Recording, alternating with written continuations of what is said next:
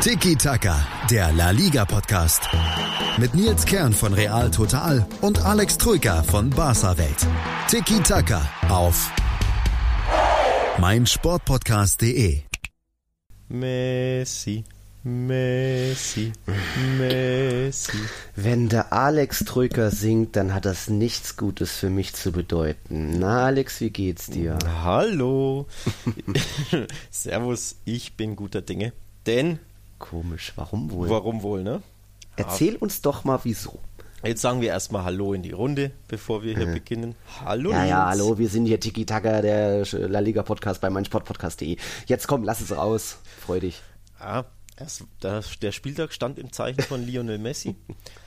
er hat den Ballon d'Or in die Höhe gereckt vor dem Spiel und auch das, Das, kannst Spiel, du so sachlich alles sagen. Das kann ich so sachlich alles sagen, ja. Und auch dann hat er, Profi. hat er das Spiel, war ganz im Zeichen des Lionel Messi Mhm. mit seinem Hattrick, also all around. Eine tolle Sache für Barca-Fans und ja, für Messi natürlich erst recht. Ne? Ja, Ja, und deswegen bin ich guter Dinge. So. sechs goldene Bälle, die kann man sich mal daheim, ob der, der Kamin überhaupt breit genug ist. Ich glaube nicht, da braucht er eher einen zweiten Kamin daneben noch, um jetzt die alle aufzustellen, oder? Hm. Vitrine. Messix, das Messix. große Thema. Ballon d'Or. Wir haben es ja schon vermutet, das war ja klar. Aber trotzdem, Alex, war es dann doch irgendwie eine ziemlich knappe Sache. Ich glaube, sieben Punkte Unterschied zwischen Messi und Van Dijk. Und ja, hm, trotzdem äh, kann man sagen, das geht in Ordnung. Beide hatten ein überragendes Jahr. Ich glaube, Van Dijk kann das als Innenverteidiger nicht besser spielen, so ein Jahr. Und wahrscheinlich hätte er auch, wenn er doch irgendwie noch die Premier League gewonnen hätte, hätte er es wohl auch äh, nicht geschafft oder hätte es nicht gereicht für, äh, für die, den ersten Innenverteidiger Ballon d'Or nach Cannavaro 2006. Also, ja, ja. Le leichter Einspruch von mir. Ich glaube, der Premier League-Titel hätte das wirklich geändert. Ähm, ich gebe dir recht ähm, bei dem Punkt, dass er als Verteidiger oder dass man als Verteidiger, glaube ich, wirklich keine bessere, bessere Saison spielen kann. Ich glaube, mehr kann man nicht machen. Mehr kann Van Dijk eben äh, persönlich, also individuell nicht machen, aber dieser eine Titel, ja, der fehlt ihm vielleicht auch das verlorene Finale in der Nations League. Darf man auch nicht vergessen, ne? wenn er da einfach noch auch mit der Nationalmannschaft einen internationalen Titel hochreckt, wie es eben Ronaldo gemacht hat, Ja, okay. kriegt er dann auch noch mehr Stimmen, weil Ronaldo für mich, da will ich jetzt niemandem zu nahe treten, erst recht nicht ihm, aber für mich hat er auf dem Treppchen nichts verloren, der Kollege Cristiano. Naja, aber hat wa- den Titel gewonnen. aber warum ist er da? Weil er eben den, den Titel mit Juve gewonnen hat in der Liga und eben diesen europäischen Die Titel, auch wenn er ein bisschen weniger wert ist. Ja. Aber das hat Van Dijk so ein bisschen gefehlt. Hm. Ja, ich denke, das hat er was geändert. Ich glaube, auch ein kleiner Nachteil ist, dass er Innenverteidiger ist oder Verteidiger. Wenn er Stürmer gewesen wäre, beispielsweise Sadio Mané angenommen, wenn der quasi Torschützenkönig wird und dann die Champions League gewinnt, dann ändert das auch nochmal was in der, bei den Wählern. Aber so, ja, was? Ja. Eng und unglücklich für Van Dijk, ne? Es ist ja im Endeffekt auch was äh, Subjektives durch eben so Wähler. Man hat ja da hunderte Journalisten aus aller Welt, aus jedem Land, einen Journalisten gefragt, das Medium France Football. Und da kommen dann auch mal kuriose Sachen bei raus. Äh, der Kollege aus Sri Lanka hat, glaube ich, auf Platz 1 den Trent Alexander Arnold Ja. gewählt. Ja, äh, muss man auch nicht verstehen, aber so ist das eben. Da, da steckt vielleicht hin und wieder fließen da auch mal zwei Tickets oder so. Nee, wenn du für mich stimmst, dann kriegst du mal ein paar Tickets fürs Camp Nou. Was Oi, auch oi, oi. immer. Das so, ja, so war das ja bestimmt die letzten Jahre auch hin und wieder mal. Da ging bestimmt, hat Cristiano bestimmt auch ein paar Hände geschüttelt und äh, Messi wahrscheinlich auch. Das weiß keiner, aber man kann es eben schlecht messen. Äh, das Ganze an die, die, die, die Regeln da festlegen, zählen jetzt die Titel, zählt das individuelle Jahr und ja, bei beiden war alles mehr oder weniger gegeben. Das muss man ja auch sagen, dass Messi ein ziemlich gutes Jahr hinter sich hat. Das Ja, hat er eben auch am gut. Samstag mal wieder gezeigt, auch wenn da diese eine Nacht in Enfield war. Aber ich glaube, äh, Van Dijk kann eher damit leben, dass es die Nacht in Enfield gab, als äh, wenn, wenn die Nacht in Enfield normal ausgegangen wäre mit Ja. dem Barca-Erfolg. Übrigens, Hm. wenn du den Kollegen aus Sri Lanka ansprichst, ja, die Wahl muss man nicht verstehen, äh, was den da geritten hat. Trotzdem interessant, wie viel ähm, Bedeutung so eine einzelne komische Wahl hat, denn du hast es angesprochen, sieben Punkte Unterschied zwischen Messi und Ronaldo, sprich, das sind wirklich, jeder Punkt hat gezählt im Nachhinein. Und ich habe eine interessante Stat äh, Sache auf Twitter gelesen, ich habe sie jetzt nicht verifiziert, weil dazu müsste ich alle Stimmen auszählen, aber ich äh, zitiere jetzt einfach mal diesen Tweet, den ich da gesehen habe, und zwar hat einer die Stimmen offenbar ausgezählt und hat, ähm, hat herausgefunden, dass wenn nur die Plätze 1, 2 und 3 ähm, Stimmen bekommen hätten, dann hätte Messi den Ballon d'Or nicht gewonnen. Also anders gesagt, Messi hat durch viele vierte und fünfte Plätze, wo es ein und zwei Punkte gibt, am Ende deswegen die Nase vorn Boah. gehabt. Wenn es also nur die ersten drei Plätze ähm, gäbe, dann hätte Van Dijk gewonnen. Also da sieht man auch, wie entscheidend auch so eine komische Wahl ist, wie, oder eine, ein komisches Voting, eine komische Abstimmung wie die von dem Kollegen aus Sri Lanka, wenn der halt irgendwas zusammenwählt. Ne? Ja. Das ist ja interessant, weil man, man denkt ja eigentlich, dass es bei so einer Wahl auch nur irgendwie drei Plätze oder dann drei Stimmen geben sollte, eben das Ja. typische Treppchen. Aber Genau. diesmal Komisch, hat das dann ne? den Unterschied gemacht. Hm. Ja, also jede, jede Wahl entscheidet, jedes, jede Stimme. Ja, in dem Fall hatte Messi Glück, weil viel eng. Ich glaube, das war auch die engste Wahl überhaupt Wahrscheinlich. Ähm, mit diesen sieben Punkten. Und da siehst du, da wirst, der eine wird einmal Erster und der andere einmal nicht genannt, wie, und schon ist vorbei. Hm. Ja. Schon ist vorbei. Jetzt hat, jetzt äh, gibt's eben Messix, also sechs Ballon d'Ors für Messi und die durfte er dann am Samstagabend auch stolz präsentieren. Äh, Ich Mhm. glaube, seine Söhne kamen aufs Feld, haben den goldenen Ball damit aufs Feld getragen, schöne Bilder und dann eben auch ein ganz schönes Spiel, was so gesehen mit ihm begonnen hat, aber ich glaube, die ähm, richtig angefangen hat dann das Spiel durch einen, die Vorlage von einem Torhüter, Ter Stegens genialen Moment in der siebten Minute, als er da Griesmann geschickt hat, auch ein bisschen mit ein bisschen Glück der Ball durchgekommen, dann der Chip von Griesmann und da war dann schon mal der Widerstand von Mallorca, das ja auch auswärts noch ohne einen einzigen Punkt bisher war, war dann da auch schon gebrochen, von dem er danach mehr oder weniger leichtes Spiel für die Katalanen. Wie hast du da das alles gesehen? Ich habe es vor allem Messi de Ohr genannt, ähm, weil es passend dazu war. Ne? Erst präsentiert er seinen Ball, seinen goldenen Ball, dann, dann sammelt er den Spielball ein, weil, er, weil ihm ein Hattrick gelingt. Also all around eine runde Sache ähm, für Messi. Ähm, Thema Ter Stegen sollte man erwähnen, denn das fällt ein bisschen ab.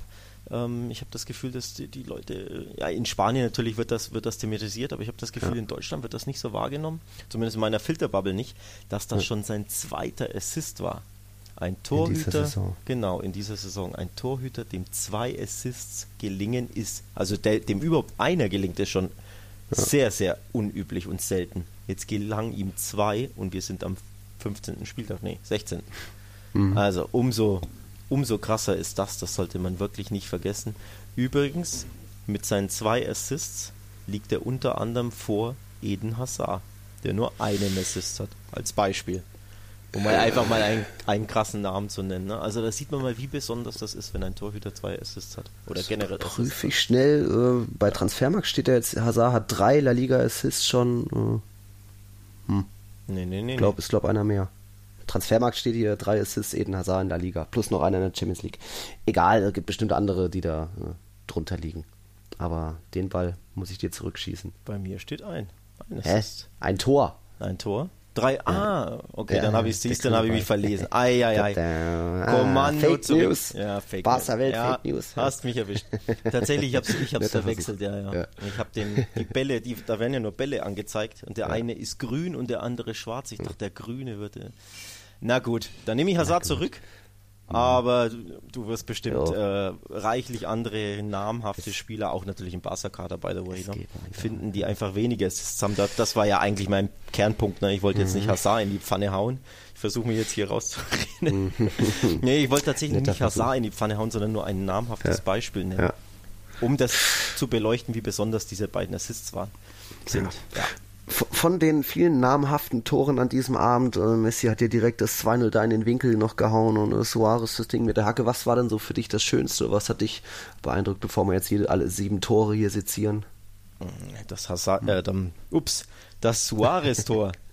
Muss ich den Mhm. Namen Hazard aus dem Kopf kriegen? Wie komme ich da jetzt weg? Ich schließe den Tab jetzt und damit so. Das Sua Ja. Luis Suarez-Tor war vielleicht Zum das schönste 4-1 Tor. kurz vor der Pause. Vielleicht das Ja. schönste Tor, das ich in langer, langer Zeit gesehen habe. Natürlich, man sieht jede Woche Golassos. Ich schaue ja alle drei Top-Ligen, dementsprechend sehe ich ja Tore noch und nöcher jede Woche. Aber dieses Hackentor war wirklich was Besonderes, was man ganz, ganz selten sieht. Aufgrund der Art und Weise.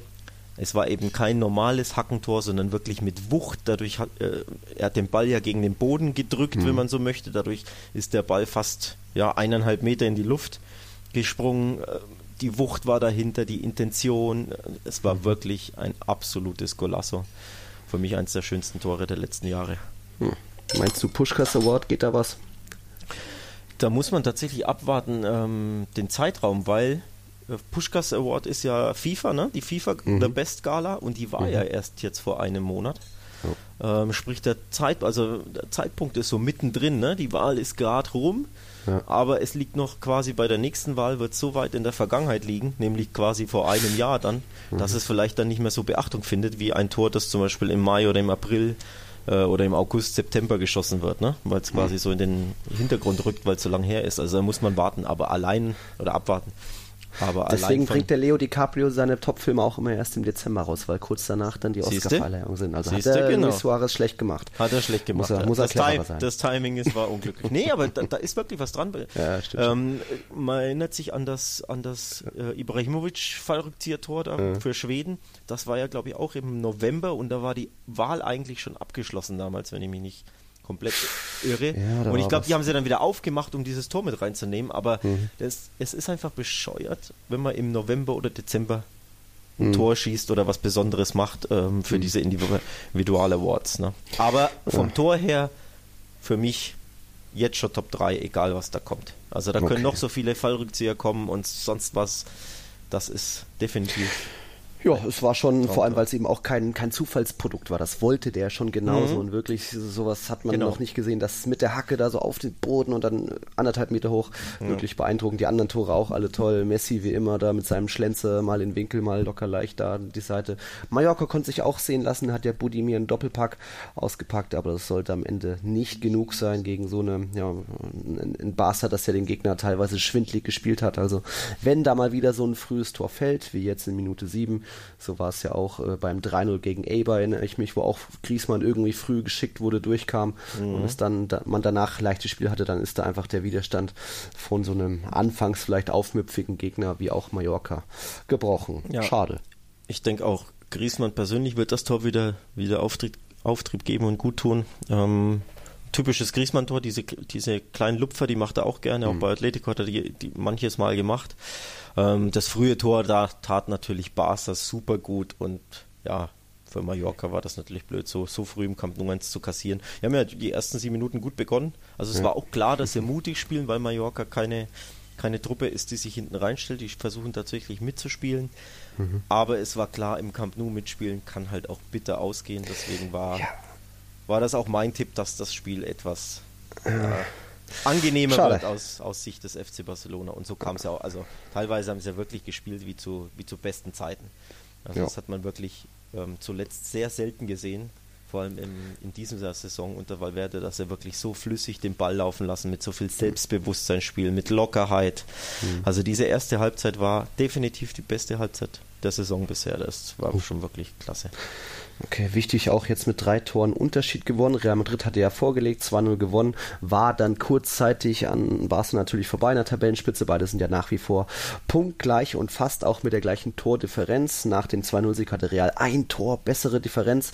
Jetzt ist Barca natürlich wieder vor Real mit zwei Toren, bessere Differenz. Also da haben sie auch so gesehen wichtig nachgelegt zu haben und nicht nur irgendwie knapp dreckig mit äh, 2-1 zu gewinnen dann würde es jetzt nochmal anders aussehen. Aber ja. Spannend auch Messi, Hattrick Nummer 35 mhm. in La mhm. Liga. Damit ist er jetzt Rekordhalter. Und wen hat er da von Platz 1 verdrängt? Den Kollegen hm, Ronaldo. Könnte das sein, ja. Der bleibt jetzt mit 34 La Liga Hattricks zurück. Auch da jetzt Messi die alleinige Nummer 1. Ja. Glückwunsch. Glückwunsch. Er bricht weiter Rekorde. Hm. Das ist wirklich krass. Also, ja.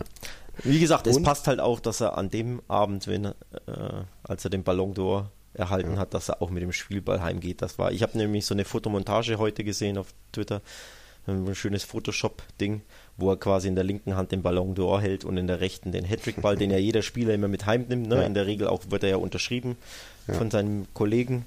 Ob ähm, der das 35 Mal gemacht hat. Oh, ich wollte gerade sagen, 35 Mal mussten da die, die Kollegen unterschreiben, die würden auch schon keinen Bock mehr haben. auch schon, schon wieder das, das Ding hier signieren, ja.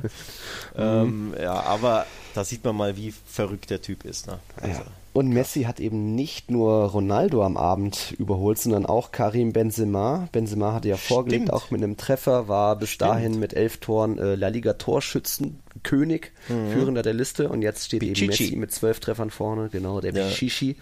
Allerdings war, also das ist schon mal beachtlich, weil der Messi auch erst, keine Ahnung, am sechsten Spieltag oder so eingegriffen hat in dieses Rennen.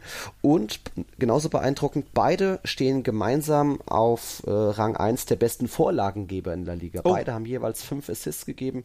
Also die spielen beide eine überragende Saison, sind beide entscheidend für ihre jeweiligen Mannschaften. Messi wahrscheinlich noch ein bisschen mehr als Benzema, aber das kann sich schon mal sehen lassen. Wer hätte das gedacht, dass Benzema da doch so mithalten kann mit dem ja jetzt sechsfachen Weltfußballer. Ja, stark. Siehst du, das wusste ich gar nicht bei den Vor Vorlagengebern. Also Na, umso, um, umso krasser. Ich habe aber ähm, passend dazu, ich habe Benzema gelobt auf Twitter. Ähm, für mich Oh, aktuell mit Lewandowski der beste Stürmer. Und das, das unterschreibt das ja nur, ne? dass er nicht nur treffsicher ist, sondern tatsächlich auch Assist. Also er war ja schon immer ein starker Assistgeber. Zu Ja. Ronaldos Glanzzeiten war ja quasi äh, eher so sein Lieferant Nummer eins. Sein Lieferant, ja, äh, ähm, genau, hat es quasi ja, ihm zugeliefert und sein, seine eigene Torausbeute leid, äh, leidet er ein bisschen drunter, litt darunter. Mhm. Ähm, aber ja, seine Saison bisher ist wirklich klasse, also das muss man schon sagen. Bester, ganz klar bester Spieler bei Real. Kommen wir auch gleich nochmal drauf. Wie hast du denn, es kam ja auch zu einem kleinen, äh, wie sagt man, Wiedersehen, Comeback im Camp nur am Samstag. Äh, nicht unbedingt ein verlorener Sohn von euch kam zurück, aber Kubo Ja, hat ja. Drei, vier Jahre in La Masia gespielt, musste dann zurück nach Japan wegen, äh, wie, wie sagt man, trans jugendliche Transfergeschichten, Probleme von Barca. Ja, diese Sperre war das ja. Sperre, jetzt ist er bei Real Madrid, ausgeliehen für ein Jahr in Mallorca. Beim 4-2 hat er, glaube ich, so die Pre-Assist geliefert und ich glaube, es war auch ein, wie sagt man, Leo gegen Leo dabei. Ein War das gegen so? Messi. Ich habe da nur eine Grafik gesehen, so ein Comic. Ich habe das Spiel nicht gesehen, aber Ja, ich wenn es da den, äh, den Comic gab, dann Ja, ja, ich glaube, er hat den, also ich habe hier ein kleines Video vor mir, ich kann es nicht genau erkennen, aber Ja. zumindest der, derjenige, der das getwittert hat, schreibt dazu, dass es ein Nutmeg war, also ein Tunnel. ein Leo gegen Leo, wie die Franken Ein Leo gegen, ein Leo gegen Leo, genau. Wie hast du ihn Ähm, denn sonst gesehen oder gefunden? Ich meine, dass er, dass, er, ein- dass er ein Talent ist, ist ja klar. Ne? Also, dass er Mhm. ein k- kleiner, quirliger Spieler ist, dem man natürlich besonders in Spanien gerne zuschaut, weil Ja. technisch stark und unerschrocken geht in Dribblings. Ähm, Freche ja, Bewegung. Genau, genau. Also Mhm. wirklich ein, ein super Talent. Ähm, ich denke auch, dass es aus Real Madrids Sicht ähm, schlau war, ihn A zu verpflichten natürlich, Barca ins auszuwischen, Mhm. B ihn direkt zu verleihen. Ähm, denn der Junge ist ja zu Real Madrid ge gegangen, weil auch die Perspektive bei Real besser war als bei Barca. Also Barca konnte und wollte ihm quasi keine Profi-Einsätze garantieren. Und es heißt zumindest in der katalanischen Presse, ich weiß nicht, ob die Madrider Presse anders berichtet hat, aber die katalanische hat eben geschrieben, dass er diese Garantie eben eher von Madrid bekommen hat Ja. und das eben auch oder vielleicht sogar der Hauptgrund war, vielleicht das Monetäre auch, das kann ich nicht einschätzen, aber tatsächlich aus seiner Sicht, ähm, dass der Hauptgrund war, zu Madrid zu gehen, zum Erzrivalen, weil er sagt, ich will halt nicht erst zwei Jahre bei Barca B versauern, wie halt Ricky Puig zum Beispiel, ne? oder, oder viele andere auch, sondern er wollte halt direkt Profi-Einsätze in La Liga. Und ja, zwar macht das nicht bei Real, aber in der Primera Division bei Mallorca und von daher, ja. Ja, das ist jetzt auch nicht unbedingt die einfachste Aufgabe für so einen 18-Jährigen dort dann direkt zu überzeugen, weil Mallorca ja, ist eben als Aufsteiger auswärts noch ohne Punkt, jetzt äh, immer noch 17., also vorletzter, gerade so nicht äh, in der Abstiegszone mit nur 14 Punkten. Ähm, das sind jetzt seine individuellen Statisten jetzt auch nicht überragend. Er hat auch erst äh, ein Tor und zwei Vorlagen, aber trotzdem so oft trifft Mallorca dann ja auch nicht und trotzdem ist er einer, der wirklich mit seinen ähm, Bewegungen, wie er die Gegenspieler aussteigen lässt, oft einer, der ein bisschen für den Unterschied sorgt, auch mal einen Pre-Assist liefert, einen Elfmeter rausholt und da, wenn Mallorca mal gewinnt, was jetzt auch nicht so oft vorkam in den letzten Wochen, dann ist er doch irgendwie mit dabei. Mittlerweile spielt er auch meist von Beginn an und hat sich da seinen Platz auch verdient, ist akklimatisiert, spricht die Sprache ja perfekt nahezu, nachdem er ja schon viele Jahre in Spanien gelebt hat. Also er macht sich, er macht sich, aber er hat auch noch einiges vor sich mit seinen 18 Jährchen. Genau. Aber auf Genau. jeden Fall ein Spieler, den man, den man im Blick haben muss, die kommenden Jahre.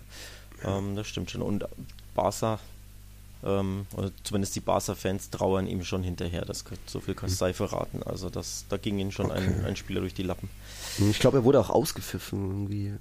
Ja, ja, er Grad- wurde leicht ausgepfiffen, aber ähm, Hat ja, das auch ziemlich gesagt, habe ich verdient. Genau, Also, der hat das ziemlich cool genommen. Das, Ja. ähm, also ich habe gelesen, dass er gesagt hat, ähm, ja, ich muss das respektieren, ich habe es irgendwie verdient oder zumindest, äh, ich kann Mhm. sie nicht verdenken, so in die Richtung. Und auch interessant, ne? Sehr Mhm. reife Aussagen für Ja. so einen jungen Spieler. Ne? Ja. Oder, ja. Ja. Sehr. Gut. Ich habe eine Frage an dich. Wir hatten vorher ja auf, Twitter geschrieben, äh, hey, liebe User, habt ihr Fragen? Und da kam zu einem deiner Lieblingsthemen, wo ich jetzt mich jetzt auch deine Meinung interessiert. Ähm, Thema Valverde. Da schreibt der User Mobaka oder Mobaka21, muss Don Valverde nächste Saison gehen, beziehungsweise hätte er nach der Rom-Pleite in der Champions League nicht schon längst selbst den Hut ziehen müssen? Eure Meinung würde mich brennend interessieren. Und Rom war ja äh, 2017 und dann ist ja immer noch danach Liverpool passiert. Also wie siehst du es jetzt, wo Barca mittlerweile wieder in der Spur ist, Alex? Ähm, Rom-Pleite ist schwierig, denn man sollte nicht vergessen, in dem Jahr war ja Barca bis zum Ende fast ungeschlagen. Also das, das, das Jahr der Rom-Pleite war das Jahr, wo Barca bis zum Spiel in Levante am, war es der 36. Spieltag, plus minus eins, ungeschlagen in La Liga war. Ins, also das gab es noch nie in der Historie der Primera Division, dass eine Mannschaft, die Invincibles sind quasi, wie es Arsenal geschafft hat, und Barca war auf dem Weg eben bis zu diesem Spiel. Und dann war natürlich da Rom davor, weil es ja Viertelfinale war. Dementsprechend in der Saison kannst du ihn schon mal gar nicht, also wegen einer Pleite, ähm, vor allem weil sie ja das Hinspiel ja auch locker gewonnen haben, ne? es war ja ein 4-1. Dementsprechend ähm, nach der Rom-Pleite kann man ihn weder entlassen, noch kann er da seinen Hut ziehen. Also es war ja eine, eine sagenhafte, äh, bis dahin eine sagenhafte Saison. Ähm, nächste Saison muss er gehen, ist die andere Frage, also sprich jetzt am Ende. Aktuell läuft sein Vertrag aus, von daher werde ich diese Frage jetzt mit Ja beantworten, weil Stand jetzt hat er ja den Vertrag nicht verlängert. Die Option, ich glaube, er, es gibt eine Option, ich weiß aber nicht, ob sie der Verein hat oder der Trainer. Also eine Sommer Option. 2020 läuft er aus. Genau, der läuft nächstes Aha. Jahr aus und es gibt eine Option und ähm, aktuell heißt, ja, wir setzen uns im Frühjahr zusammen, sprich, wenn sie sehen, in welche Richtung es geht, ne? Sp Okay. Sportlich. Ähm, Aber du hast ja aktuell- schon oft gesagt, nach Liverpool, da ist was in der Mannschaft passiert, psychologisch, wo der Trainer Genau. sie vielleicht nicht mehr so erreicht. Genau, das habe ich, äh, das bete ich ja hoch und runter überall, wo ich, wo mich fragt. Aber wie gesagt, das war Liverpool. Der, der Fragensteller hat ja, hat ja Rom Ja. geschrieben. Ne? Dementsprechend, ja. Nach, äh, wenn die Frage ist nach Liverpool, da hätte Ja. ich tatsächlich gesagt, im Sommer muss man dann, ähm, muss man, sollte man sich trennen, weil ich glaube, das, das Beste für die Mannschaft wäre einen frischen, frischen, ja, frische Herangehensweise, einen frischen Ton von außen, frische Einflüsse und so. Aber, aber jetzt wird er bleiben, vor allem jetzt läuft es ja wieder besser. Hm. Und dann muss man sehen, ne, wie weit sie kommen. Ähm, Ja, vielleicht Klassiko auch vorentscheidend am 18. Dezember. Hm, Es wird nicht über, über keinen Trainer da das Schicksal entscheiden, aber jetzt kommt erst noch die großen. Genau. Zwei, zwei große, das muss man ja schon sagen, zwei große Spiele jetzt in einer Woche gehabt und beide erstaunlich gut gespielt. Ähm, auch da natürlich nicht, also ich meine natürlich Borussia Dortmund und, und Atletico Madrid, beide Spiele jetzt nicht über 90 Minuten durchwegs dominiert oder überzeugt, aber doch trotzdem so gut gespielt, dass man die bessere Mannschaft war und vor allem beide Spiele gewonnen hat. Und besonders das Spiel gegen Atletico am letzten Wochenende, glaube ich, ähm, hat nochmal frei, äh, Kräfte freigesetzt, hat nochmal diesen, diesen, dieses Selbstbewusstsein zurückgebracht, den die Mannschaft einfach bisher noch nicht hatte in der kompletten Saison, auch wenn wir jetzt schon im Dezember sind. Aber tatsächlich waren diese beiden Spiele absolute Schlüsselspiele für Barca. Beide wurden gewonnen und dementsprechend ist das jetzt schon ja, ein wichtiger Schritt in die richtige Richtung. Okay. Okay. In der Champions League Gruppenphase sind die Katalanen durch, elf Punkte. Da kann Inter und Dortmund sich jetzt nur noch um mit ihren sieben Punkten um Platz zwei streiten. Ja. Die Königlichen sind auch durch. Da wird wahrscheinlich genauso rotiert werden wie bei Barca. Real sicher Gruppenzweiter kann da nicht mal verdrängt werden. Und wie sich Real Madrid am Samstag angestellt hat, da reden wir gleich drüber nach einer kurzen Pause.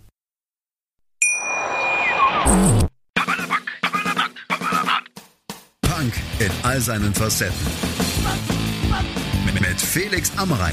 In der aktuellen Ausgabe Papala Punk spreche ich mit Rudi und Marco von der Brass Punk Band 100 Kilohertz. Die haben gerade mit Stadtland Flucht ein neues Album herausgebracht und außerdem sogar zwei Record-Release-Shows gespielt. Wie es ist, aktuell Konzerte zu spielen und wie die Entstehungsgeschichte des Albums ist, hört ihr im aktuellen Podcast. Auf meinmusikpodcast.de. Die komplette Welt des Sports. Wann und wo du willst.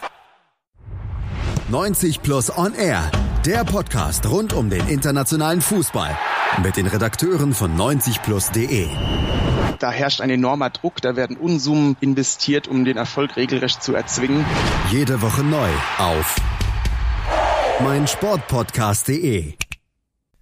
Auch an einem eher schwachen, durchwachsenen Tag kann Karim Benzema immer noch zwei Scorerpunkte rausholen und waren allen beiden Treffern beteiligt. French und Green Power am Samstag im Bernabeu, die Königlichen ausnahmsweise in ihrem grünen Ausweichtrikot als kleines, äh, nett gemeintes Zeichen für den Umweltschutz. Trotzdem liefen hunderte, äh, wie sagt man, Heizstrahler im Bernabeu, haben mir in den Nacken geschienen, ja. was ich jetzt nicht so schlimm fand, aber es war ja trotzdem noch ein sonniger Tag. Äh, ich habe einen Bekannten, den Josef aus Nürnberg dabei gehabt, der saß mitten in der Sonne, T-Shirt-Wetter im Dezember hat er mir geschrieben, der hat sich gefreut, also da mussten die Heizstrahler dann vielleicht nicht sein. Also Klimaschutz hm, mhm. kann man besser machen. Kann man besser machen, ja.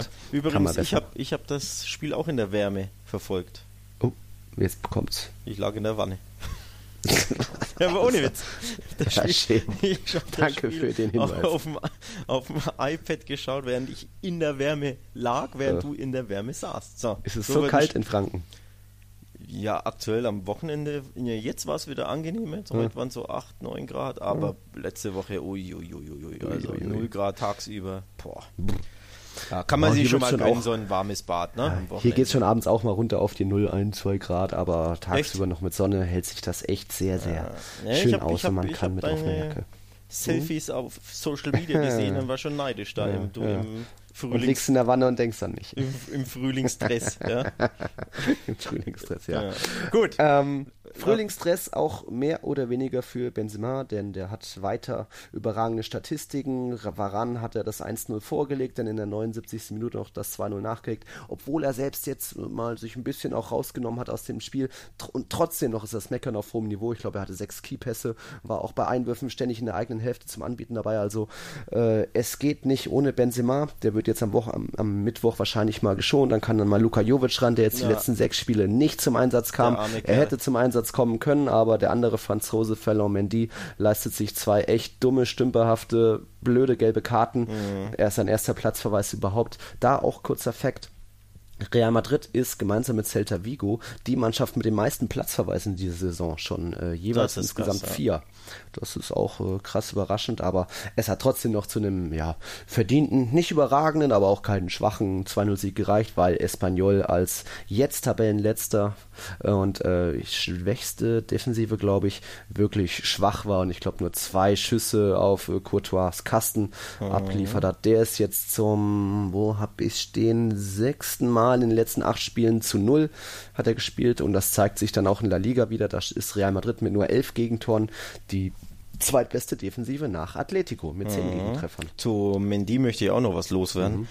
Ähm, also dümmer und unnötiger geht es ja wirklich nicht. Ja. Vor allem jetzt nicht, nicht mit Blick auf, auf das Spiel gegen Espanyol, denn da, das Spiel war ja gelaufen, das war die ja. 83. Äh, Minute oder so, ja. ne?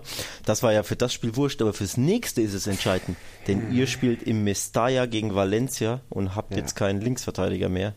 Marcelo verletzt. Marcelo verletzt und Mendy hm. äh, ist jetzt gesperrt. Das war natürlich auch seine Bewährungschance. Also er hat seiner Mannschaft einen Bärendienst erwiesen und seinen Einsatzchancen an sich auch, denn das ist natürlich seine Bewährungschance, wenn der Platz schon mal verletzt ja. ist.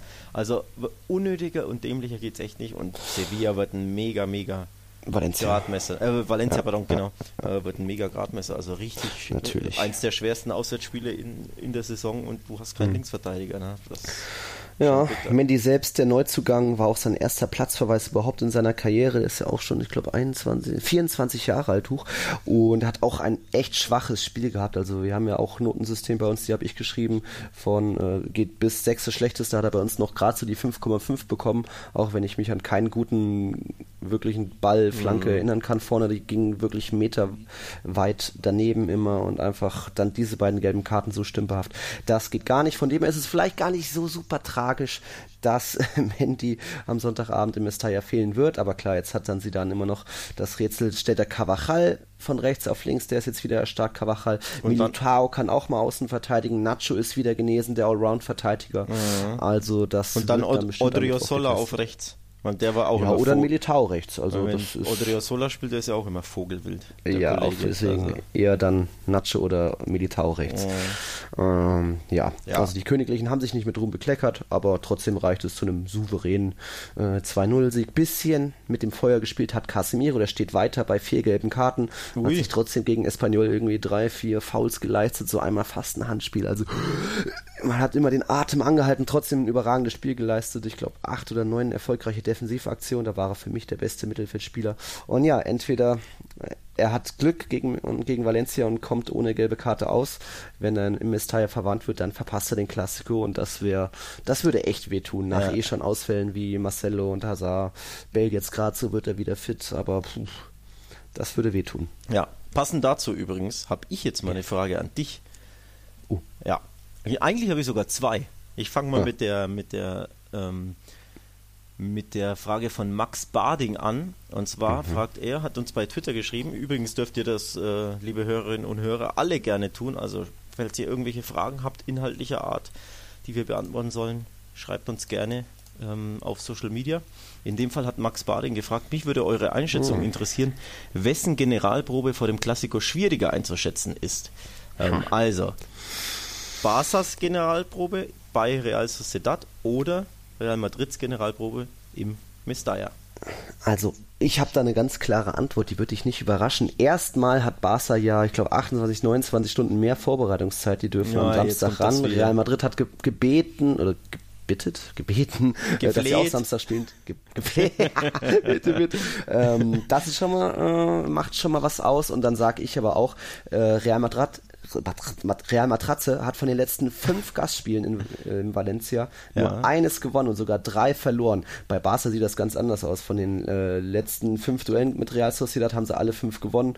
Äh, in den letzten neun Duellen nur eine Niederlage. Also ich habe mich gut vorbereitet. Ich merke schon, du bist ähm, ja richtig gut vorbereitet. Real Sociedad sowieso gegen die Top-Teams ist das, wirken sie nicht immer reif mhm. genug. Die sind okay. natürlich die jungen Frechen, aber in Bernabeu auch 3-1 verloren, was auch eine deutliche Angelegenheit war. Ähm, die haben daheim daheim auch schon zweimal verloren, wohingegen Valencia in La Liga noch ungeschlagen ist. Mhm. Vier Siege, vier Remis.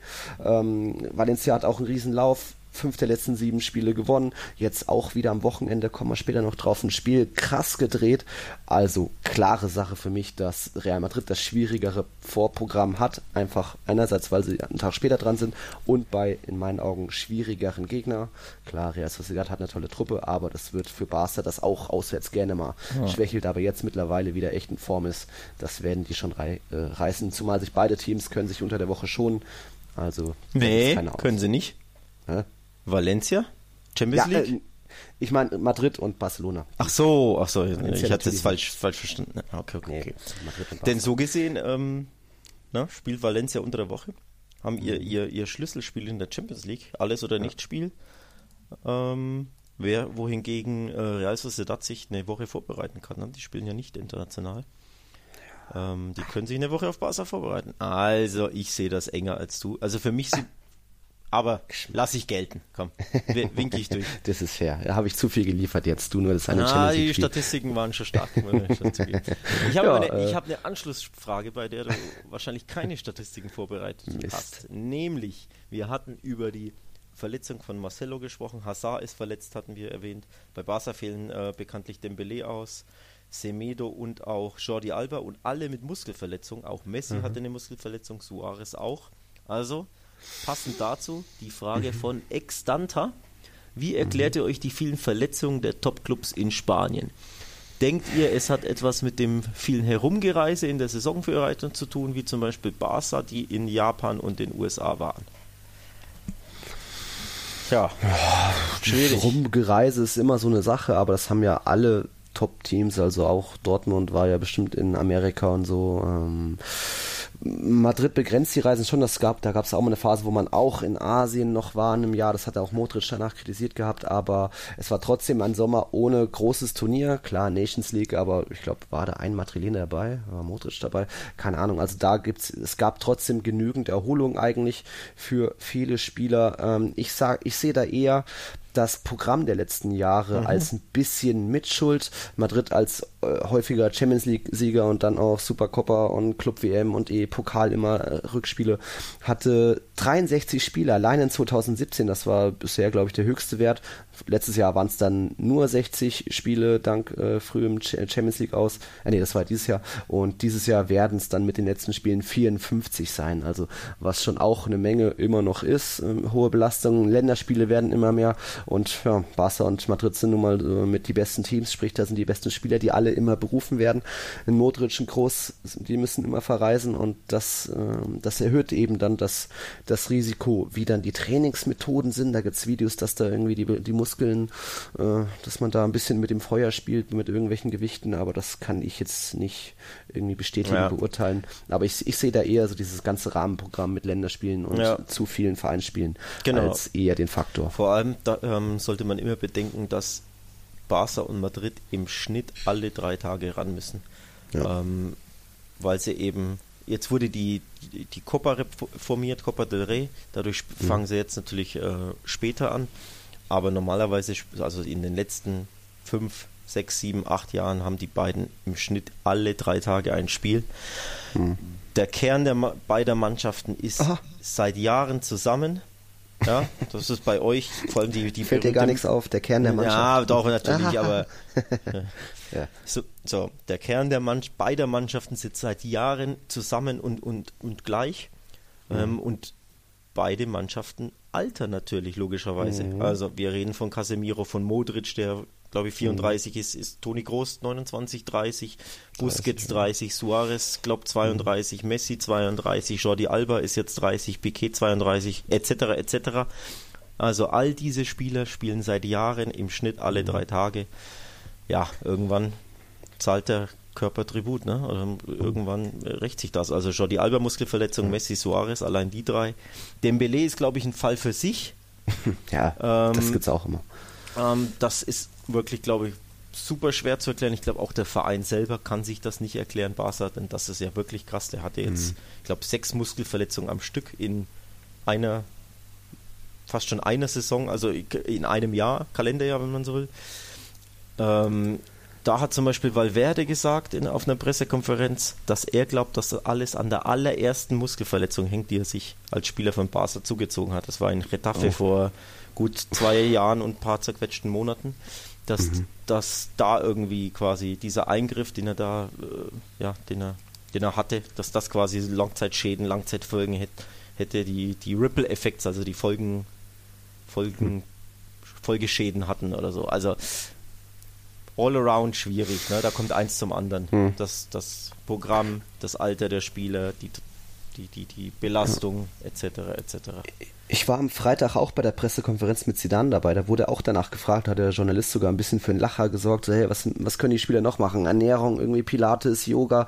Also wirklich versucht, kreativ zu werden. Aber Zidane auch nur. Ähm, es ist wichtig, nicht, zu, nicht nur zu trainieren, nicht nur zu passieren, nicht nur sich gut zu ernähren. Einfach von allem ein bisschen was, aber er weiß auch nicht, was die Spieler noch dagegen tun können. Also ja. für ihn ist es genauso ein Rätsel. Und er sagt, es sind trotzdem die besten äh, Physiotherapeuten und Ärzte sind hier. Und trotzdem passiert das immer wieder. Es ist für ihn auch ein Rätsel und deswegen auch sie dann rotiert ja auch so selten, weil es mit der B11 oft nicht klappt. Ja. Und dann ist es eben klar, dass da äh, ja dann ein, ein Modric anfälliger ist, als dann vielleicht nur, ja, gibt ja dann keinen anderen mehr fast.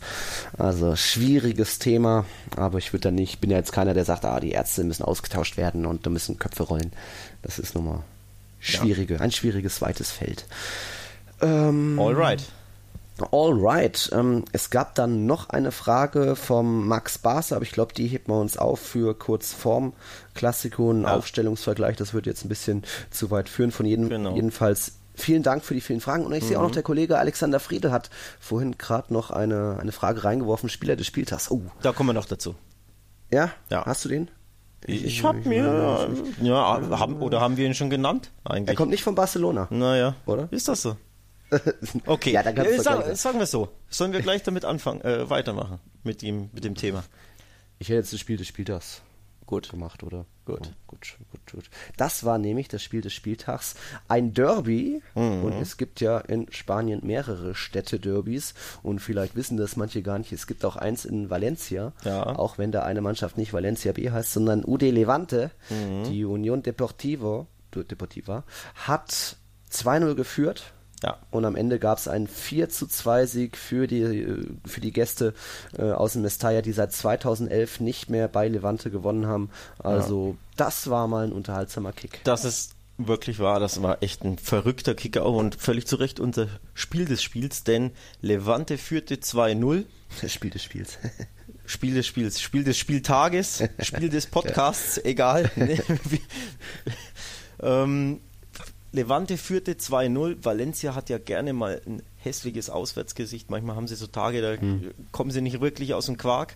Ähm, man dachte, dass es wieder so ein typischer Tag ist, aber sie haben es noch rumgedreht. Und warum? Weil, lieber Alexander Friedl, gut zu hören, der Spieler des Spieltags auch in diesem Spiel des Spieltags vorkam. Nämlich für mich ist der Spieler des Spieltags Roger Marti. Denn was hat er gemacht? Den drei Tore. Drei Tore, den Doppelpack geschnürt ins richtige Tor und ein Eigentor. Und leider war Zum dieses, 2-1. genau, dieses Eigentor zum 1 zu 2 Anschlusstreffer für Valencia hat leider den Torreigen ähm, bei Los Che so richtig in Fahrt gebracht, denn sie haben das Spiel noch gedreht und 4-2 gewonnen nach 0-2 Rückstand. Also, richtig Ja, krass. Da war was los. Das ist mal eine Ansage so. Ja. 4-2 nach 0-2. Äh, Roger Marti echt viel Pech dabei. Äh, sah wirklich Ja. bemitleidenswert aus nach dem Ding, was auch so in der, in der Nachspielzeit der ersten Hälfte Genau. passiert ist. Also, ah, Mist, hätte da nicht, irgendwie- wie wäre das Spiel dann ausgegangen, Ja. wenn dieser Moment nicht passiert hätte. Valencia hat ja nichts angeboten. Die hatten zwei gefährliche Standards, glaube ich, im ersten Durchgang. Also- Und das war ansonsten mal wieder echt blass. Also das war wirklich auch dieser psychologisch ähm, besondere Zeitpunkt, äh, dritte Minute der Nachspielzeit der ersten Hälfte, nach einer Ecke, die in den Fünfer segelt, prallt ihm, glaube ich, die Ecke gegen das Knie und geht ins Tor.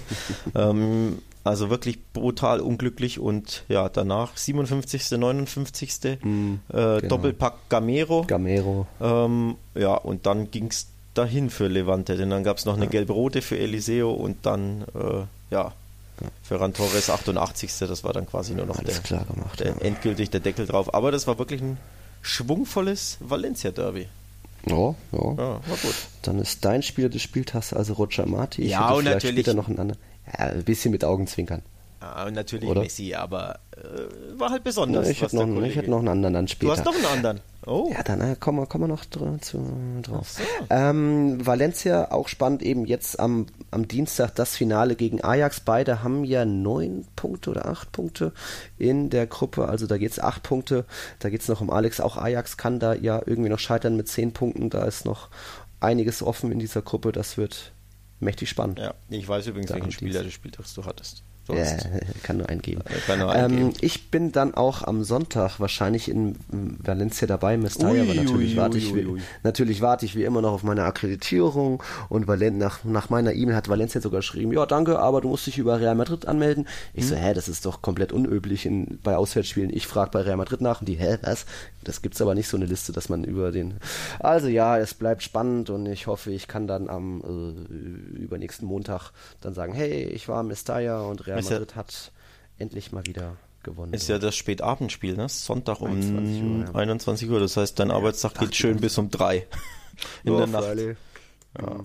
Wie immer. Und dann schläfst du im Zug und fährst direkt heim. Nee, ich, ich flieg von, ich flieg von Valencia direkt über Mallorca nach Nürnberg zurück. Ah, äh, den Klassiko verpasse ich. Der direkte Weg quasi. Der direkte Weg, ja, mit noch äh, einer Nacht auf Mallorca. Nee, das nicht. Ist ja jetzt auch nichts mehr los nach äh, Closing. Ähm, ja, das Spiel des Spieltags war Levante gegen Valencia für uns mit einem 4 zu 2 Sieg für die Fledermäuse. Und trotzdem ist noch eine, sind noch einige lustige, spannende andere Sachen an diesem 16. Spieltag passiert. Da gehen wir gleich nochmal drauf nach einer Werbepause. Bis gleich. Wir leben in einer Welt, in der sich alle zu Wort melden. Nur eine Sache. Die behalten wir lieber für uns. Guck dir mal deine eigenen Masturbationsfantasien an und frag dich mal, welche davon ohne Angst, Unsicherheit, und auf Entspannung basiert. Beziehungsweise Sex. Der Podcast für Paar- und Sexualprobleme. Hast du innerlich eine Rechnung offen und willst du diese Rechnung begleichen oder sagst du, okay, ich möchte in eine zufriedene und liebevolle Beziehung finden? Bettina Utzler und Robert Cordes, Sexualtherapeuten des Instituts für Beziehungsdynamik Berlin, sprechen das an, was sich sonst keiner traut. Professionell, einfühlsam, kompetent. Wir sehen die Welt danach anders, wir sehen Beziehungen danach anders, wir sehen uns selbst auch anders. Beziehungsweise Sex. Der Podcast für Paar- und Sexualprobleme. Überall, wo es Podcasts gibt. Außer bei Spotify. Interception. Touchdown! Der Football Talk mit Sebastian Mühlenhof. Höre die aktuellsten News aus den NFL Divisions. Jede Woche neu auf meinsportpodcast.de. So, Alex, und du hast es, glaube ich, schon erraten, wer dann mein Spieler ja. des Spieltags ich wäre Komm, und ist. Hau raus. Der älteste Hattrick-Schütze in der La Liga-Geschichte, der jetzt sogar eine Reallegende verdrängt hat. Ja. Mit, Ladies and Gentlemen, mit 38 Jahren und 140 Tagen. Joaquin ja. hat Betis innerhalb 20 Minuten 3-0 nach vorne gebracht gegen Bilbao. Die Basken kamen am Ende noch ein bisschen ran. Es wurde noch äh, spannend. 3-2 am Ende äh, der Sieg für Real Betis. Jetzt auch der dritte Sieg hintereinander. Also mm. Adios, Abstiegskampf. Betis ist plötzlich irgendwie auf Rang 11 in der Tabelle und eben dank auch Joaquin, der eben nicht nur heute drei Tore erzielt hat, sondern jetzt im, was war es, das vierte Spiel hintereinander oder im dritten Spiel hintereinander genetzt hat und das eben mit über 38 Jahren. Respekt. Respekt. Und nicht nur Adios Abstiegskampf, sondern auch mhm. Holla Europapokalplätze, denn die sind nur noch vier Punkte weg. Oh, ähm, so schnell kann es gehen. Also Betis liegt nur noch vier Punkte hinter Atletico die übrigens mhm. selbst auf dem siebten Platz sind außerhalb der Ränge, über die sprechen wir gleich. Aber natürlich müssen wir erstmal hier ein paar Loblieder singen auf Joaquin. Also ich habe die Tore auch gesehen. Das Spiel lief ja heute Sonntag, äh, Mittag, Nachmittag, war wirklich, mhm. also die ersten 20 Minuten waren absolut geil. Muss ja. man, das muss man einfach mal so sagen. Ich habe tatsächlich ein bisschen Gänsehaut gehabt beim dritten Tor, weil das so besonders war ähm, dass er einen Hattrick macht in dem Alter. Er ist eine absolute Vereinslegende mhm. bei äh, Real Betis. Ich glaube, er hat sogar Aktien von dem Verein. Ähm, von seinem Verein, wenn man so will, und wirklich mhm. ein grundsympathischer Kerl, völlig durchgeknallt, macht also eine ganz besondere Type in der Liga und wie gesagt, ja. aufgrund seiner Art und Weise besonders, aber eben auch aus sportlicher Sicht eine absolute La Liga-Legende. Und mhm. das ist einfach eine coole Geschichte, dass der mit 38, ich glaube sogar seinen allerersten Karriere-Hattrick ähm, schnürt. Also wirklich eine krasse, krasse Geschichte. Und tatsächlich, sorry Roger Mati und sorry Lionel Messi, aber das ist unser absoluter, endgültiger Spieler des Spieltags. Hm. Ja, den inoffiziellen Tiki-Taka Award, oh. der geht an Joaquin. Kannst, kannst, du ruhig mal, kannst du ruhig mal hier einen Award schnitzen, ja? Ah, Ihm zukommen lassen.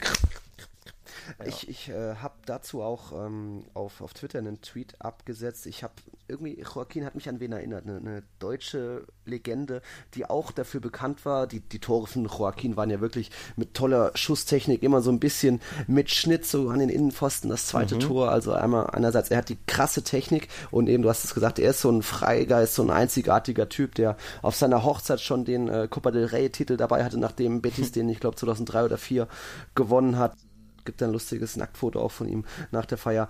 Er ist da wirklich einzigartig und ich erinnere mich da irgendwie an Mario Basler, der oh, eben auch oi, früher oi. mal eine Ecke direkt verwandelt hat, einfach eine überragende Technik hatte, aber jetzt auch nie obwohl er vielleicht möglicherweise das Talent dazu gehabt hätte, aber jetzt nie ähm, den. Es hat für ihn gereicht. Er wollte dann jetzt nicht mehr draus machen, hätte vielleicht auch mehr sein können. Vielleicht mal unter die Top 10 der Welt irgendwie vielleicht oben mal anklopfen bei, nicht Weltfußballertitel, aber er hätte vielleicht mehr draus machen können. Aber ist, er ist halt so ein, so ein Lebemann, der Basler wie der Joaquin. Die, die sind einfach zufrieden mit dem, was sie haben und deswegen finde ich irgendwie, da gibt es da Parallelen, was ich absolut nicht beleidigend meine. Aber war eigentlich einfach so coole Typen mit einer überragenden Technik, die für die es vielleicht für mehr gereicht hätte noch in der Karriere. Aber Oh. Ja, wobei Basler, trotzdem das ist ja der kleine Unterschied, der beim deutschen Topclub war und Joaquin ja. nicht. Ne? Also der glaube, ja. ein Intermezzo in Florenz, wenn ich mich nicht komplett täusche, hatte er. Uh. Ähm, aber ansonsten, ja. Zu, für einen Top-Club hat es nicht gereicht, ne? das meinst du ja. Ja. Genau. Aber wie gesagt, anschauen diesen Hattrick. Mhm. Und wer da, keine, Gänse, wer da keine Gänsehaut bekommt oder sich zumindest freut, der ist Ja. kein echter La Liga-Fan. Behaupte ich jetzt einfach mal so. Stimmung in Sevilla ist ja immer überragend. Ja, und das natürlich stimmt, das ist da stimmt, das das stimmt. Betis-Stadion explodiert, äh, wenn die Legende da in 20 Minuten, also schon in der zweiten Minute sein erstes Ja. Tor, dann in der 11., dann in der 20. Wahnsinn, das war echt, Ja, war echt gut. extrem unterhaltsam. Jo. Apro- Nicht ganz... Hm. Ja, nee, sag, sag, sorry, sorry. sorry. Ah, Okay, äh, extrem unterhaltsam, nur aus einer Sicht und dann doch nicht, war mal wieder, waren mal wieder unsere Freunde aus Madrid, äh, Atletico. Das Spiel hatte es eigentlich in sich, 23 zu 18 Abschlüsse, aber davon gingen nur 3 zu 3 aufs Tor, also da so gesehen ausgeglichen und da, da musste das Spiel in Villarreal natürlich doch irgendwie 0-0 ausgehen, obwohl ja, Villarreal auch gerne mal für ein paar Tore vorne wie hinten gut ist. Aber das sollte nicht sein am Freitagabend. Ähm, witziges Spiel, einige Top-Chancen. Toyota Gala mal wieder. Beide haben da einiges geblockt. Und es hat mal wieder nicht für, für die Remis-Könige von Atletico zu dem Sieg gereicht. Jetzt schon das achte Unentschieden in La Liga. Keiner hat mehr. Und Si- Simeone muss sich nach und nach weiter doch vielleicht Ja. mal hinterfragen lassen. Er hat jetzt nach 16 Spieltagen nur 26 Punkte. Das ist so wenig wie noch nie. Der Tiefwert lag da bisher bei äh, zum gleichen Zeitpunkt 28 Punkte in der Saison 16-17. Also, puh, das ist schon ein bisschen dünn und deswegen jetzt auch Adios Europapokalplätze so langsam. Das leidige, ja, wir haben es angesprochen, sie sind nur auf Rang 7, wobei es ja na, punktemäßig ja äh, super eng Alles ist, eng. aber es liest sich halt blöd, wie in der Bundesliga auch, dass die Bayern Siebter sind, das Ja. liest sich einfach total fast schon beschämend oder ein bisschen ja, unüblich. Ähm, für Atletico natürlich auch, aber punktemäßig äh, ist ja noch alles im Grünen. Aber was nicht im Grünen ist, ist tatsächlich die Chancenverwertung. Das leidige Thema jede Woche aufs Neue. Ich höre mich ja wirklich wie Broken Record an, wie eine kaputte Schallplatte, aber ich muss es einfach immer wieder thematisieren oder wir müssen es ansprechen. Chancenauswertung oder generell Abschlussstärke bei Atletico wirklich, wirklich ungenügend. Ich habe eine Statistik für dich, die echt krass ist. Ähm, Shots on Target Percentage, also die, ähm, die, die Schüsse, die sie aufs Tor geben, äh, im prozentual berechnet, habe ich eine Statistik gefunden. Nur 27% der Schüsse von Atletico gehen überhaupt aufs Tor. Das ist der drittschlechteste Wert in der Liga. Noch schlechter ist nur Espanyol, die Tabellenletzter sind, und Eibar, die halt ja auch traditionell bestenfalls Mittelmaß oder. Abstiegskampf sind. Und dann kommt schon Atletico mit 27 Prozent. Übrigens, wer ist auf Rang 2? Real Madrid 40 Prozent und wer ist auf Rang 1? Hm. Barca mit 50 Prozent. Also 50 Prozent Ja, aller Schüsse von effektiv. Barca gehen aufs Tor. Das ist mal eine Hm. Hausnummer und nur 27 Prozent von Atleti. Da sieht man schon Abschlussschwäche mangelhaft. Also einfach, das Hm. ist, das ist ihr, ihr Problem die Saison. Ja.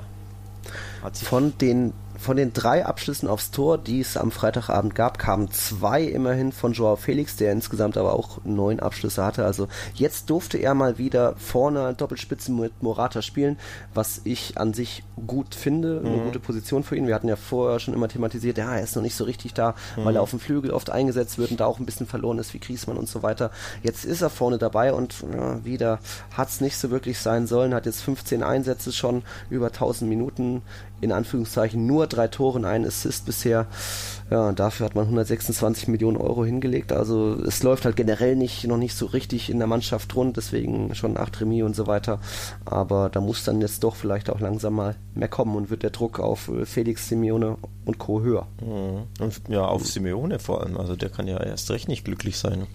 Ähm, die Stimme in Spanien fragen schon lang, langsam, hat sich das erschöpft quasi seine, seine Art. Ne? Ähm, Ist ja. jetzt auch schon im, boah, wievielten Jahr? Sechsten, siebten bei, bei Atletico? Mindestens, oder? Ähm, Irgendwann kann sich's auch auch ein erschöpfen. Klopp-Effekt war irgendwann verpufft. Ja, klar. Und wird auch Also, irgendwann äh, verpufft sein. Irgendwann kann das sein. Die Frage ist, ist, äh, ist das schon so weit oder ist das wirklich dem Umbruch geschuldet? Denn ähm, Simeone wird ja nicht müde, das zu betonen. Ne? Sie haben ja quasi Hm.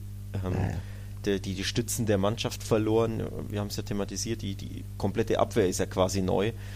Ähm, sie Hm. Trotzdem hat man auch die beste Defensive der Liga. Also ja, sie haben halt wichtige, vorne. wichtige, ja, aber sie haben auch in der, in der ähm, im Dressing Room wichtige Führungsspieler verloren. Mhm. Äh, Grodin, Juan Das Fran stimmt. waren ja wirklich Ja. auch Sprachrohre, verlängertes, das, die verlängerten Arme des Trainers, wenn man so ein bisschen will. Und ja, das macht sich bemerkbar. Dann natürlich Felix, du hast ihn angesprochen, er ist natürlich 19, kommt aus Portugal, da kann man auch nicht so viel erwarten. Das Problem ist da natürlich die Ablösesumme, die einen ja immer auch ein bisschen erschwert. Ähm, Schrägstrich, man trägt das halt im Rucksack mit sich rum. Wenn der einfach nur, sagen wir mal, 70 Millionen kostet, was vielleicht eher fair gewesen wäre, so vom Marktwert her, sage ich mal, dann würde auch niemand so sehr auf ihn blicken. Aber dadurch, dass er halt so dermaßen teuer war, also auch Ja. überteuert, ähm, erwartet man natürlich auch mehr und ja, für einen 19-Jährigen natürlich auch super schwer. Ne? Und dann, ja, so kommt eins zum anderen. Ne? Ähm, Nochmal, ich glaube auch, das System spielt eine Rolle. Sie spielen ultra gerne mit Koke auf so halb rechts und Saul auf halb links. Also quasi verkappte äh, Außenspieler oder, oder Flügelmittelfeldspieler, die aber eigentlich zentrale Mittelfeldspieler sind. Dementsprechend, da würde ich mir wirklich wünschen, dass sie eher offensiver antreten oder zumindest mit gelernten Flügelstürmern oder Flügelmittelfeldspielern. Ja, so, so kommt eins zum anderen. Ne? Also System, äh, Umbruch, Trainer, neue Spieler etc. etc. Aber unterm Strich zu wenig. Und so wie Valencia ein kleines oder ein großes Finale in der Champions League hat, hat es eigentlich auch Atletico.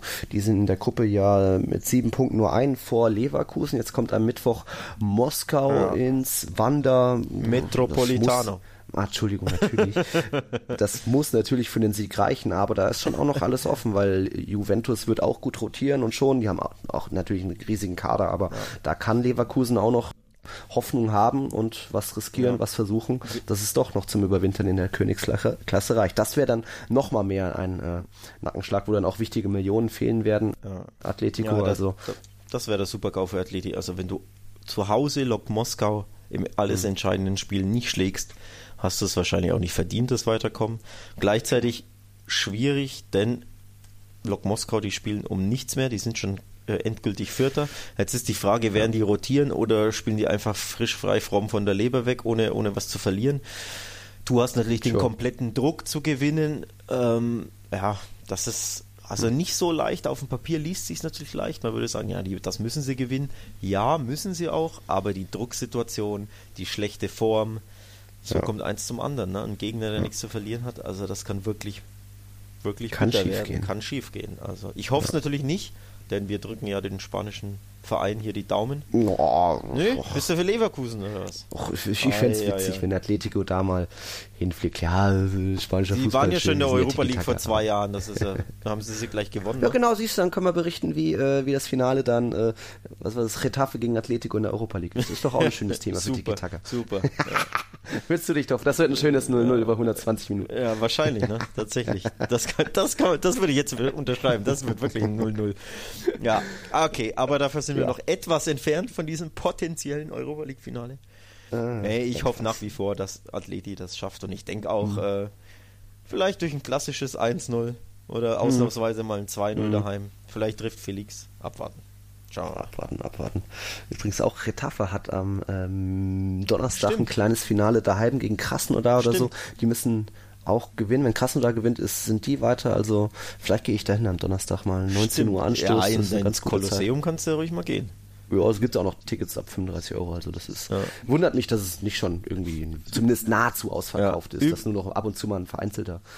Aber Ja. einiges. Übrigens, Stichwort Retafe, um die kurz zu erwähnen, die sind nämlich in guter Form. Ähm, sind jetzt auf Platz 5 geklettert, haben jetzt in Ja. Eibar gewonnen.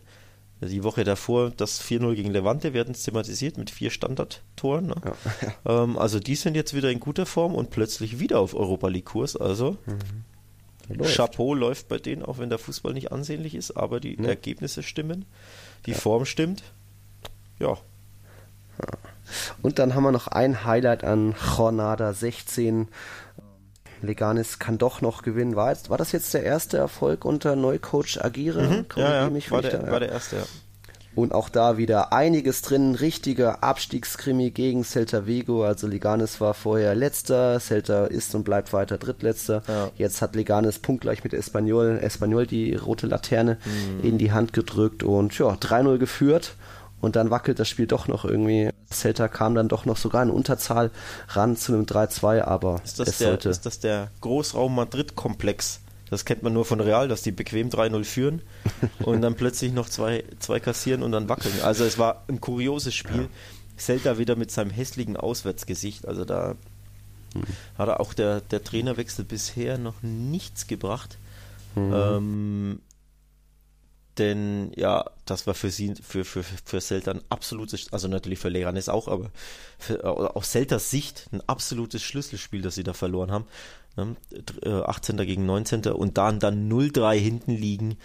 Boah, also war schon heftig. Immerhin konnten sie dann ja ein bisschen herankommen, also sie haben quasi eine Reaktion gezeigt, wenn man so will, oder Mentalität, ähm, wenn man das so, so formulieren möchte, aber insgesamt wieder zu wenig in einem Auswärtsspiel von Celta, nicht zum ersten Mal. Mir fehlt da oft auch die Körpersprache und so diese, diese Überzeugung, dieser Glaube.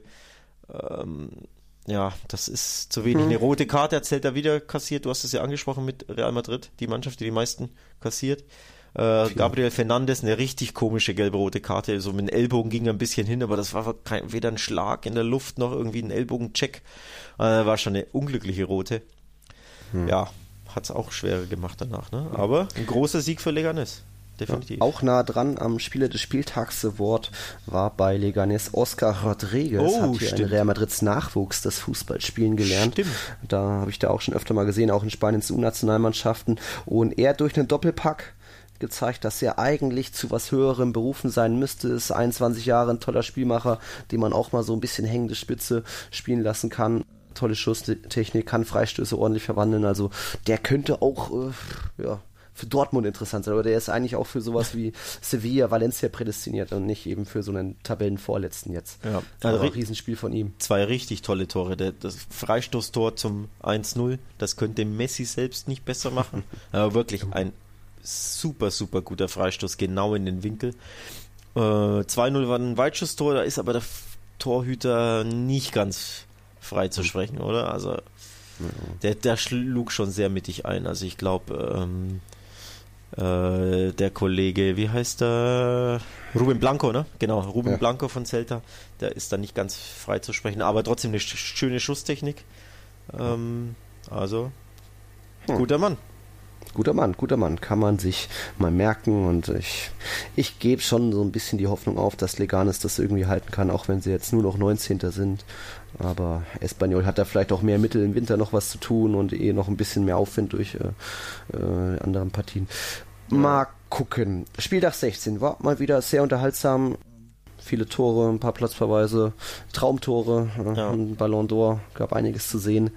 Und Spieltag 17 wird in dem insofern interessant, als dass es da eben zu zwei Kracher-Generalproben kommt, auch wenn die eine viel krachender ist, im Mestalla am Sonntagabend. ja, ja. Aber da eben Samstag 16 Uhr Barcelona in San Sebastian und Real dann am Sonntagabend in Valencia und dann eben am 18. Dezember 20 Uhr im Camp Nou.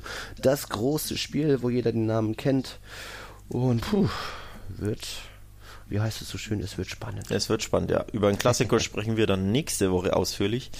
Ähm, quasi eine Doppelfolge in der Folge, thematisch zumindest. Also wir werden auf Mhm. Boom, den boom, boom. auf den Spieltag 17 zurückblicken und dann auf den Klassiker vorausblicken. Ähm, also der Aufruf an die Leser, falls ihr Klassiko-spezifische Fragen habt, habt ihr jetzt quasi eine Woche Zeit, diese zu stellen. ähm, wo können sie uns erreichen? Doch gerne auf unserem Twitter-Account Tiki Taka Pod, immer mit Unterstrichen das gleiche ist auch der Name bei auf unserem Instagram-Kanal. Wir haben ja bei Barcelwelten bei Real Total auch immer noch die Podcasts selbst online, wo man unter den Artikeln kommentieren kann. Genau. Also an Möglichkeiten mangelt es nicht, liebe Genau. Freunde, aber und dann gehen wir auch auf die Frage von Max Barser ein, äh, zwecks der, wie heißt es, Compert XI. Äh, werden wir uns mal Gedanken machen, auch wenn ich da schon eine klare 6 zu 5 Prognose habe. Aber 6 zu gucken wir dann mal. 6 zu 5 pro Real, ja, ja. Schauen wir dann mal, ich lasse dich noch mal. Alter, da, da, da fehlen mir jetzt die Worte. Da fehlen mir jetzt die Da muss ich, da muss ich jetzt eine Woche lang dran knabbern und schlucken. Dass du hier 6, Ja. 5 So viel schon mal der kleine cliffhanger Das ist wirklich ein Cliffhanger Folge. für mich selbst.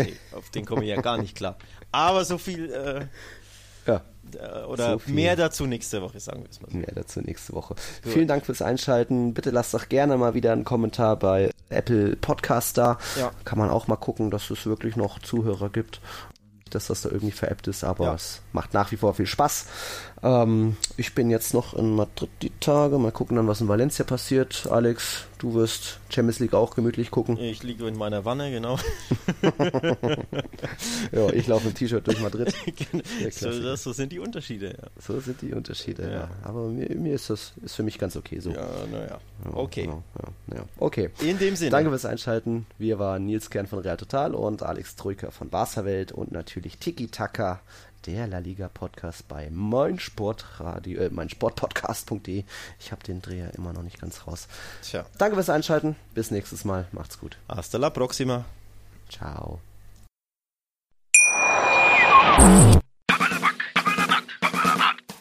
Punk in all seinen Facetten mit Felix Amrein.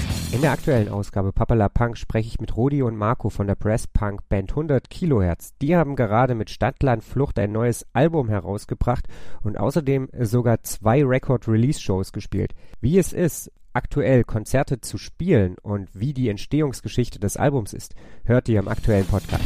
Auf meinmusikpodcast.de Tiki Taka, der La Liga Podcast. Mit Nils Kern von Real Total und Alex Troika von Barca Welt. Tiki Taka auf meinsportpodcast.de. Wir leben in einer Welt, in der sich alle zu Wort melden. Nur eine Sache. Die behalten wir lieber für uns. Guck dir mal deine eigenen Masturbationsfantasien an und frag dich mal, welche davon ohne Angst, Unsicherheit, und auf Entspannung basiert. Beziehungsweise Sex. Der Podcast für Paar- und Sexualprobleme. Hast du innerlich eine Rechnung offen und willst du diese Rechnung begleichen oder sagst du, okay, ich möchte in eine zufriedene und liebevolle Beziehung finden? Bettina Utzler und Robert Cordes, Sexualtherapeuten des Instituts für Beziehungsdynamik Berlin, sprechen das an, was sich sonst keiner traut. Professionell, einfühlsam, kompetent wir sehen die Welt danach anders, wir sehen Beziehungen danach anders, wir sehen uns selbst auch anders. Beziehungsweise Sex. Der Podcast für Paar- und Sexualprobleme. Überall, wo es Podcasts gibt. Außer bei Spotify. Challenger Corner. Der Tennis-Podcast mit Florian Herr und Andreas Thies. Alles rund um die Turniere unterhalb der ATP-Tour. In Zusammenarbeit mit tennistourtalk.com. Challenger Corner auf meinsportpodcast.de